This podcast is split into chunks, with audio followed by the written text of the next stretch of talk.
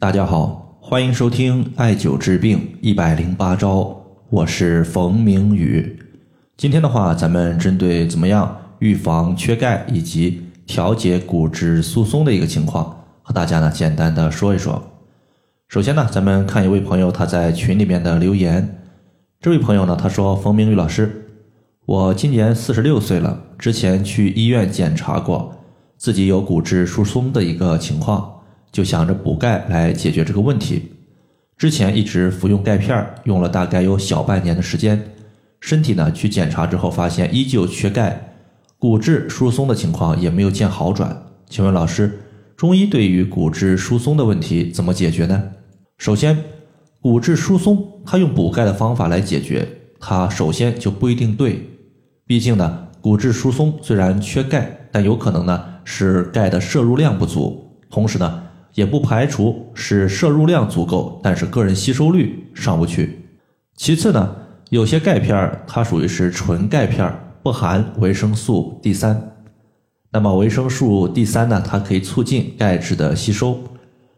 所以说，如果你吃的是纯钙片，不是富含维生素 D 三的一个钙片的话，你的钙质吸收可能就不是特别理想。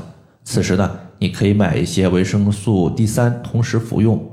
最后呢，促进钙质吸收的维生素 D 三，它在人体其实呢也是可以合成的。合成的方法呢，就是大家没事儿多晒晒太阳。无论呢你是在户外晒太阳，还是隔着窗户晒太阳，都是可以的。下面的话，我就从中医艾灸的角度和大家聊一聊，如何通过经络穴位以及食疗的方法来解决骨质疏松的问题。首先呢，咱们先说食疗，因为你既然骨质疏松缺钙，吃一些补钙的食物肯定是必须的。毕竟呢，你要促进钙质的吸收，你得有钙才行。那么其次呢，含钙高的食物，它基本上呢常见的有三类。第一类呢就是奶制品和豆制品，比如说像纯奶豆腐，最好是卤水点的豆腐会比较好一些。第二类呢，就是坚果类的，你像核桃、葵花籽、杏仁儿都可以。第三类呢，就是蔬菜类的，像白菜、萝卜、小白菜、芹菜，它的一个钙质的含量都不低。最后呢，可以推荐大家一个小的食疗方，叫做芝麻核桃沫，就是取黑芝麻两百五十克，核桃仁儿两百五十克。最好的话，大家把核桃仁直接碾碎，这样的话方便吸收。直接呢把两者混合均匀之后，每天早晚空腹各服用五到七克就可以了。那么核桃仁呢，它本身含钙就比较多，而肾可以促进钙质的吸收。黑芝麻呢，它属于是黑色食物，可以入肾，故而取之。接下来呢，咱们讲一讲经络穴位对于骨质疏松这个问题的一个解决。在上面呢，我们说了，补肾它可以促进钙质的吸收，对于骨质疏松有帮助。它的主要原因呢，是在于肾乃是先天之本，主骨生髓。那么，当一个人他出现肾亏问题的时候，肾髓不足，导致骨骼失去髓的滋养，从而出现骨质疏松问题。那么在这里呢，既然要补肾，在这里我推荐肾腧穴和太溪穴。肾腧穴它是肾的背腧穴，在背部；太溪穴呢，它是足部的一个穴位，它是肾的原穴。两者相互搭配，就形成了艾灸配穴法之中非常经典的一个配穴，叫做疏元配穴法。